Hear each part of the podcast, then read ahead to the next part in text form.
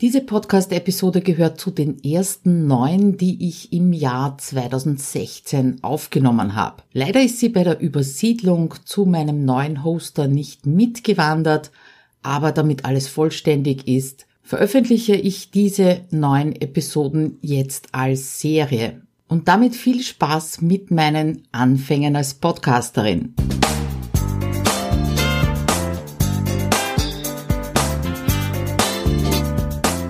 Hinein ins Abenteuer Homeoffice, dem Podcast für alle Homeworker, Onliner und alle, die in ihrem Online-Business endlich effizient arbeiten möchten. Schön, dass du dir die Zeit nimmst und dabei bist. Ja, heute in der zweiten Folge wird ein bisschen handfester, würde ich sagen. In der ersten Folge, in der letzten, haben wir uns ja Mindset, Ziele, Werte, Umgebungsvariablen und Ist-Analyse angeschaut und heute würde ich sagen, wir gucken mal auf die To-Do-Liste. Die große Frage ist ganz oft, To-Do-Liste, ist das überhaupt notwendig? Äh, ich weiß ja im Prinzip, was ich tun sollte, warum muss ich mir das überhaupt aufschreiben? Und äh, wenn ich da so Diskussionen im Netz beobachte, dann sind das fast so kleine Glaubenskriege. Die einen sagen, nein, To-Do-Liste, die engt mich total ein und die anderen, so wie ich zum Beispiel, sind absolute Verfechter davon. Daher heute mal ein paar Argumente für die To-Do-Liste, das ist der erste Punkt, und natürlich auch drei Systeme, das habe ich schon angekündigt, einmal GTD, einmal Kanban und zuletzt die 1 Minuten To-Do-Liste nach Linnenberger. Du kannst dir entweder eines dieser Systeme dann aussuchen und etwas näher anschauen. Ich werde in den Show Notes jeweils Ressourcen dazu verlinken oder du nimmst dir einfach aus jedem System das heraus, was für dich gerade passt und machst das Ganze zu deinem ganz eigenen System. Das geht natürlich auch. Ja, und am Ende der Folge solltest du bereit sein, einmal zumindest für dich eine Entscheidung zu treffen, ob du ein To-Do-Listensystem verwenden möchtest, überhaupt irgendetwas aufschreiben möchtest oder eben nicht und welche der drei Systeme dir jetzt am besten liegen oder am ehesten entgegenkommen. Zuerst einmal zu den Argumenten für die To-Do-Liste. Ich muss dazu sagen, ich war immer schon ein Listenfan. Das war also schon in der Schule so. Ich habe zum Beispiel auch schöne Notizbücher oder irgendwelche Kladden und ähnliches heiß geliebt. Also mit mir in ein Papierfachgeschäft zu gehen, das war immer ziemlich teure Angelegenheit. Äh, habe da auch immer jedes Mal ganz begeistert angefangen, irgendwelche Listen zu schreiben. Das ist dann so fünf bis zehn Seiten lang gut gegangen, vielleicht auch fünf bis zehn Tage oder Wochen gut gegangen. Ja, und dann bin ich wieder rausgeplumpst. Das heißt, äh, es ist beim Schreiben geblieben, beim Listenschreiben, aber das mit der Umsetzung hat nicht so ganz geklappt. Und das ist natürlich ein Punkt, wo sehr viele Gegner unter Anführungszeichen sagen, äh, ja, To-Do-Listen schreiben bringt überhaupt nichts, weil dann schreibe ich mehr, als ich tue. Und das ist auch ganz oft der Effekt, das muss ich durchaus zugeben. Bei manchen Systemen äh, administriert man sich quasi fast zu Tode, wenn man das bis ins Kleinste genauso macht, wie es vorgeschrieben ist. Was für mich persönlich sehr für To-Do-Listen spricht, ist einfach, das Gehirn zu entlasten, dein Gedächtnis zu entlasten. Es gibt da diese Dachbodentheorie, ich weiß wirklich nicht mehr, wo ich das gelesen oder gehört habe. Wenn du also an deinen Dachboden denkst, äh, ja, der schaut am Anfang irrsinnig leer aus und da kann man jede Menge hineinpacken und irgendwann einmal ist es so weit, dass du ausmisten musst, damit die neuen Dinge drinnen Platz haben. Und genauso funktioniert im Endeffekt unser Gedächtnis. Wenn es voll ist, dann wird irgendetwas gestrichen, was anscheinend nicht so wichtig ist, wird nach hinten verschoben, damit Platz für etwas Neues ist. Das heißt, in dem Moment, wo du dir denkst, ah, das ist so logisch, das merke ich mir ganz sicher, kann es passieren, dass du das zwar wichtig findest, aber dein Gedächtnis einfach nicht und es gestrichen wird. Ähm, ich weiß nicht, ob du das kennst. Mir ist es früher immer wieder passiert, dass ich zum Beispiel in den ersten Stock hinaufgegangen bin, unten noch ganz genau gewusst habe, was ich tun wollte und durch irgendeine Kleinigkeit abgelenkt worden bin und oben dann gestanden bin und mir gedacht habe, hm, was wollte ich hier genau? Und genauso geht's neben diesen kleinen Dingen eben auch in großen Dingen. Das heißt, du bist irgendwo unterwegs, hast eine super Inspiration und Idee für dein Business und denkst dir, boah, die Idee ist so spitzenmäßig, ich bin ganz sicher, zu Hause schreibe ich das dann auf. Ja, dazwischen passieren aber hunderttausend Dinge und zu Hause sitzt du dann dort und weißt nicht mehr, was das für eine super Idee war. Ja, und um das zu vermeiden, einfach alles aufschreiben, schriftlich machen. Egal, ob du das dann löscht oder äh, im Endeffekt, wenn du diese Stichworte zum Beispiel siehst, nicht mehr weißt, äh, was du damit genau gemeint hast. Ganz egal, es ist mal aus dem Kopf heraus und du bist nicht ununterbrochen am verzweifelt versuchen, dir irgendetwas zu behalten. Dazu kommt, dass es im Business natürlich immer wieder Deadlines gibt, egal ob du dir die selber gesetzt hast oder ob die von außen kommen, ob die einfach notwendig sind oder nur gewünscht sind.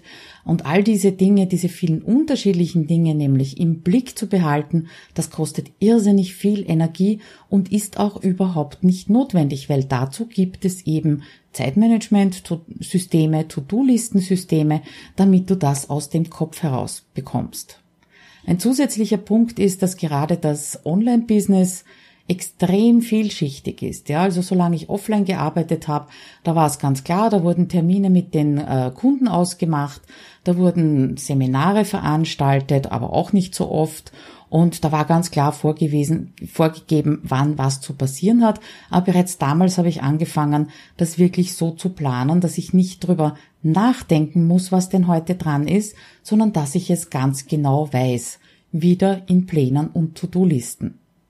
Also unterm Strich, es entlastet deinen Kopf, es entlastet dein Gedächtnis und es nimmt dir auch dieses doofe Gefühl, das vielleicht immer wieder auftaucht nach dem Motto, habe ich da jetzt wirklich an alles gedacht oder habe ich etwas vergessen? Oft hat man ja so das Gefühl, irgendwas war da noch, irgendwas hätte ich noch tun sollen. Und damit das nicht passiert, gibt's eben die To-Do-Listen. Und noch ein weiterer Punkt fällt mir gerade ganz spontan ein. Immer wenn ich von sehr, sehr, sehr erfolgreichen Leuten irgendwelche Interviews lese oder höre und die werden gefragt, wie ist denn das, wie machst denn du das mit den To-Do-Listen? dann ist meistens, also ich würde mal sagen zu 99 Prozent die Antwort, äh, ich plane meinen Tag, schreibe meine To-Do-Liste und arbeite die dann einfach ab, ohne lange zu überlegen, was zu tun ist. Das ist nämlich eine Trennung zwischen Denken und Tun. Zum Denken gehört die Planung, die To-Do-Liste zu schreiben, die Woche zu planen, zu all den Themen kommen wir noch. Und das Tun ist dann schlicht und ergreifend tun, es abarbeiten. Also das sind so meine Punkte, warum ich wirklich für To-Do-Listen plädiere. Ja, kommen wir zu den drei Systemen, die ich dir heute vorstellen möchte. Das eine ist GTD, Getting Things Done von David Allen. Das war so mein Einstieg ins Zeitmanagement beziehungsweise in To-Do-Listen. Ich habe damals im Außendienst gearbeitet und habe Fax und Kopierer verkauft. Ich hoffe, du weißt noch, was Faxgeräte sind. Bei Panasonic war ich damals. Ja, und da hat es also angefangen, dass einfach alles zu viel war, um sich's äh, zu behalten, im Gedächtnis zu behalten. Und damals habe ich versucht, mit GTD eben irgendwo ein System hineinzubekommen. Ist mir nicht hundertprozentig äh, gelungen. Äh, das nächste war dann Kanban-System. Das ist von Toyota entwickelt worden in den 70er Jahren. Was das genau ist, kommt dann auch noch. Und zuletzt die 1 Minuten To-Do-Liste nach Linnenberger, mit der ich arbeite sehr gerne, auch schon seit einigen Jahren. Und äh, so schnell ich von anderen Systemen also quasi enttäuscht war, beziehungsweise sie haben nicht für mich gepasst, vielleicht passen sie ja für dich, äh, ja, so begeistert bin ich immer noch von diesem 1 Minuten To-Do-Listensystem. Also prinzipiell steht mal die Entscheidung an, willst du das oder willst du das nicht. Wenn ja, wenn du sagst, ja, okay, also nichts vergessen und immer genau wissen, was zu tun ist, das ist eine gute Sache für mich, dann würde ich sagen, wir steigen ein in die To-Do-Listen. Noch ein Argument dafür vielleicht, wenn du dir noch nicht so ganz sicher bist, ist, äh, dass ich der Meinung bin, du bist nur flexibel, wenn du wirklich weißt, was ansteht. Das heißt, was steht auf dem Wochenplan, was steht auf der To-Do-Liste. Stell dir vor, du arbeitest zu fröhlich vor dich hin, aus dem Bauch heraus und irgendeine Unterbrechung kommt. Freundin ruft an und sagt, geh mit mir auf einen Kaffee. Ja, dann bist du erst einmal am Graben im Gedächtnis sozusagen. Kann ich mir das leisten? Ist das überhaupt drinnen? Was habe ich heute noch zu tun? Ist also relativ schwierig, eine eindeutige Entscheidung zu treffen. Du kannst natürlich einfach nur nach dem Bauch gehen, aber wer weiß, wann dir das dann auf den Kopf fällt, weil du doch irgendwas übersehen hast. Wenn du allerdings ganz genau weißt, was liegt heute an, was liegt diese Woche an, dann kannst du ganz flexibel sein und sagen, ja, okay, kann ich verschieben auf morgen zum Beispiel und mir die Zeit freinehmen für meine Freundin oder irgendeine andere Unterbrechung. Und ich spreche jetzt natürlich nicht von Notfällen, da lässt man so und so alles liegen und stehen, da ist so und so egal. Wenn wir von Systemen sprechen, dann brauchst du eigentlich zwei. Ja, nicht erschrecken, äh, die arbeiten oder sollten Hand in Hand arbeiten, aber eigentlich sind zwei Systeme notwendig. Und zwar für die verschiedenen Bereiche, nämlich einmal für deine Aufgaben und einmal für deine Termine. Das mag doof klingen, aber das wird irrsinnig oft vermischt und dann kommt zum Kuddelmuddel. Termine gehören nicht auf die Aufgabenliste und Aufgaben gehören nicht in den Terminkalender. Wenn du deine ganzen To-Dos in einen Terminkalender halte, äh, festhaltest, also wirklich reinschreibst von 9.30 Uhr bis 10 Uhr und das die ganze Woche durch, ja, was passiert, wenn dann irgendwas dazwischen kommt? Du musst im Prinzip die ganze Planung für die ganze Woche nochmal neu schreiben. Und das macht einfach keinen Spaß und dann ist man ganz schnell draußen und ganz schnell bei der Meinung, To-Do-Listen bringen mir nichts, kosten mich nur Zeit, weil ich sie ununterbrochen neu schreiben muss. Das verstehe ich dann auch. Also trenne wirklich Aufgaben und Termine voneinander. Du hast einen Terminkalender, einen Wochenplan quasi, wo die fixen Termine, Kundentermine und so weiter reinkommen. Und da kannst du dir dann natürlich auch Zeit für deine Aufgaben reservieren, aber das sollten Zeitblöcke sein. Das heißt zum Beispiel ein Zeitblock für Administration, ein Zeitblock für Marketing, eines für Buchhaltung, eines für Kinder, ein Zeitblock für, äh, was haben wir denn sonst noch? Ein Zeitblock für Kommunikation, Telefonate und so weiter und so fort. Das weißt du am allerbesten, welche Zeitblöcke du da brauchst. Und diese Zeitblöcke gehören natürlich wie ein Termin, sind ja auch ein Termin mit dir selbst, wie ein Termin in den Kalender eingetragen, aber nicht die einzelnen To-Dos. Da administrierst du dich wirklich zu Tode. Ja, dann würde ich sagen, hinein in die drei Systeme, die dir vielleicht gefallen könnten. Das eine ist Getting Things Done. Und äh, das, da gibt es ein paar Prinzipien, die ich also auch übernommen habe in meinen Alltag, die mir extrem gut gefallen. Und das ist unter anderem, dass der David Allen wirklich dafür plädiert, eben alles zu verschriftlichen. Das heißt, ja, nichts, auch nicht die kleinste Kleinigkeit im Kopf zu behalten, sondern einfach mal alles festzuhalten als ersten Schritt, noch völlig unsortiert, ohne Termin, ohne wann will ich das machen, einfach mal nur, damit es aus dem Kopf heraus ist. Das Ziel von eigentlich allen Methoden, aber eben speziell von GTD, ist, dass du ein verlässliches System hast. Das heißt, wenn du diesen Arbeitsflow, diesen Workflow einführst, kannst du den nicht einmal machen und einmal nicht machen, einmal schreibst du das auf, einmal schreibst du es nicht auf, weil dann weiß dein Kopf ganz genau, hm, also so zu 100 Prozent kann ich mich nicht darauf verlassen, dass die das aufschreibt, dann merke ich es mir lieber und du hast halt wieder die Belastung. Also diesen, dieses Prinzip so erklärt habe ich das erste Mal bei GTD gehört und das hat mir irrsinnig gut gefallen und ich habe es natürlich übernommen. Was mir bei GTD nicht so gefällt, ist, dass alles terminiert ist. Das heißt, jedes einzelne kleine To-Do, jeder einzelne Schritt in einem Projekt ist terminiert, hat einen Termin, hat einen Fertigstellungstermin. Ähm, ja, was ist das, was war der Endeffekt bei mir dabei? Ich habe also in To-Do-Listensystemen damals schon Apps gearbeitet und da stand also am Montag in der Früh sieben Sachen drauf. Ja, sieben Dinge, die ich zu erledigen habe.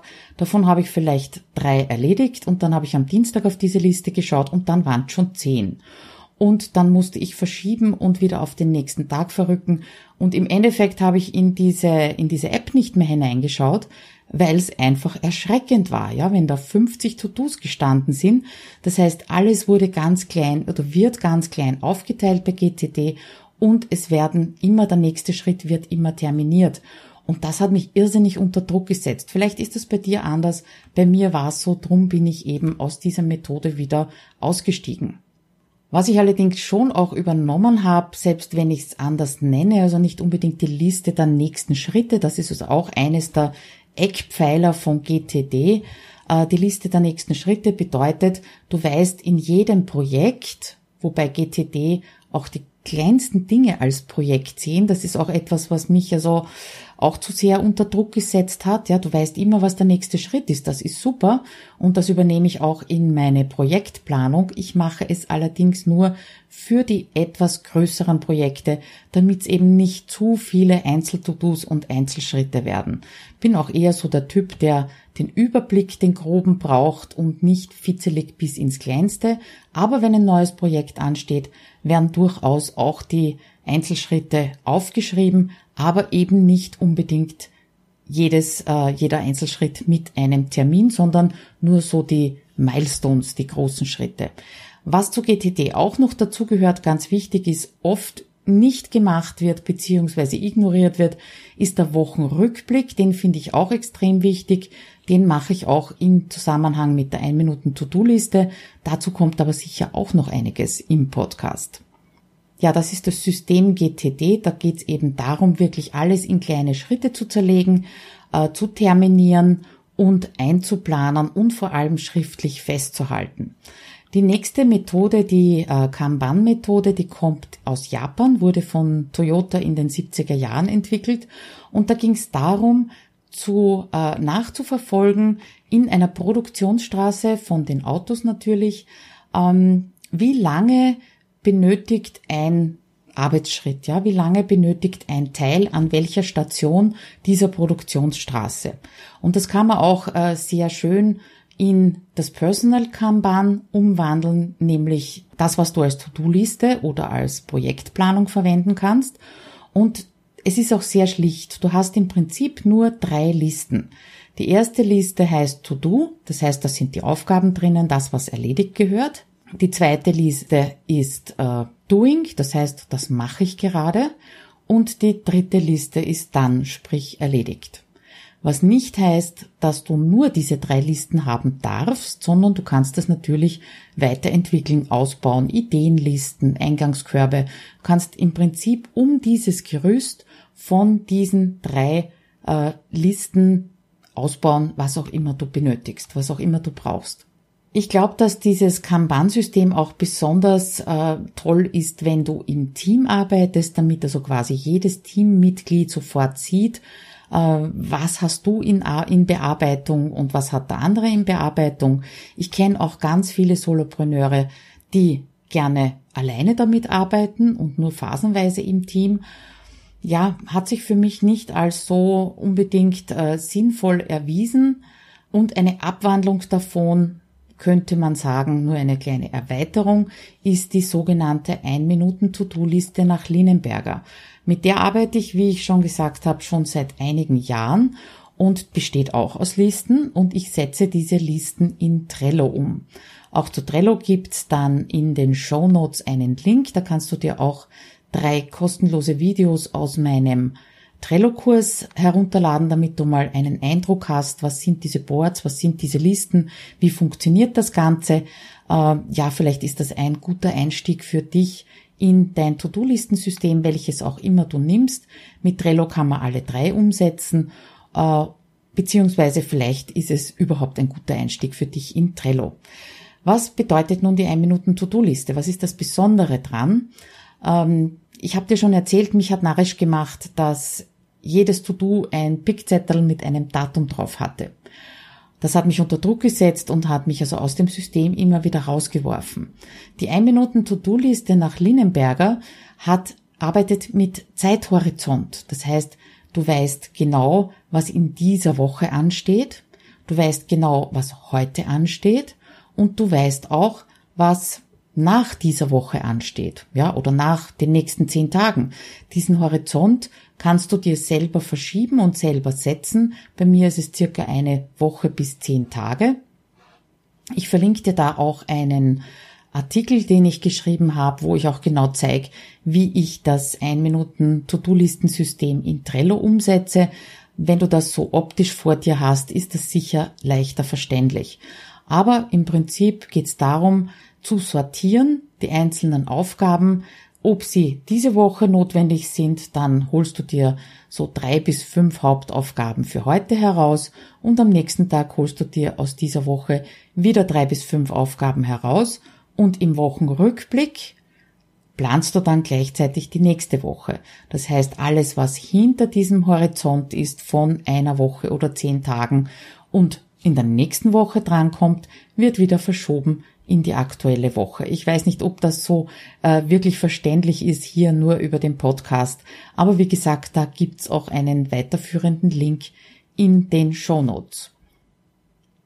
Was mir besonders daran gefällt an diesem 1-Minuten-To-Do-Listensystem, leider ist, sind die Dinge nicht in einer Minute erledigt, das wäre natürlich toll, aber du bekommst in einer Minute einen Überblick über deine Aufgaben und über deine Projekte. Du hast eben nicht diesen minütlichen Zeitdruck. Und ich finde es extrem flexibel, gerade für uns Solopreneure, die vielleicht immer wieder sehr schnell auf Kundenanfragen oder irgendwelche äußeren Umstände, wie zum Beispiel auch Familie oder Kinder reagieren müssen, dadurch eben, dass man so einen schönen Überblick über die To-Dos hat und in Kombination mit Trello, wo man diese To-Dos ganz schnell von links nach rechts und von Woche äh, auf, den, auf die Tagesplanung verschieben kann, beziehungsweise wieder Retour, finde ich das extrem flexibel. Ja, somit sind wir schon bei der Zusammenfassung, beim Fazit, was ich dir in dieser Folge gerne mitgeben möchte, auch für die Entscheidung, ob To-Do-Listen jetzt für dich ein Folterinstrument sind oder nicht. Wichtig ist, egal wofür du dich entscheidest oder auch für was ganz was anderes, es kann da profane Notizblock oder das Post-it sein, dass du ein verlässliches System hast, das eben immer angewendet wird und nicht hin und wieder um deinen Kopf zu entlasten, weil dein Unterbewusstsein weiß ganz genau, ob du das wirklich tust oder nicht und äh, verlasst sich eben drauf oder verlasst sich nicht drauf. Die richtige Entspannung findest du dann, wenn du dich für eine Sache entscheidest und die auch wirklich durchziehst. Zweiter wichtiger Punkt, egal mit welchem System du arbeitest, ist, dass du Termine von Aufgaben trennst. Das hatten wir schon relativ ausführlich.